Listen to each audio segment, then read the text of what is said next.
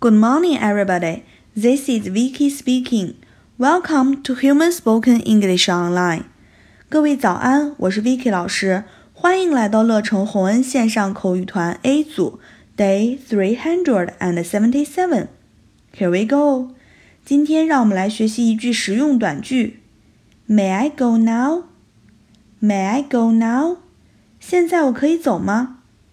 May, may 表示请求，希望得到对方的许可，翻译为可以。I, I 我 go, go 走离开。Now, now 现在。May I go now? 现在我可以走吗？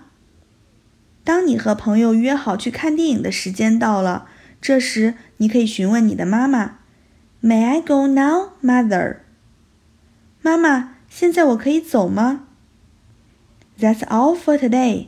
See you next time.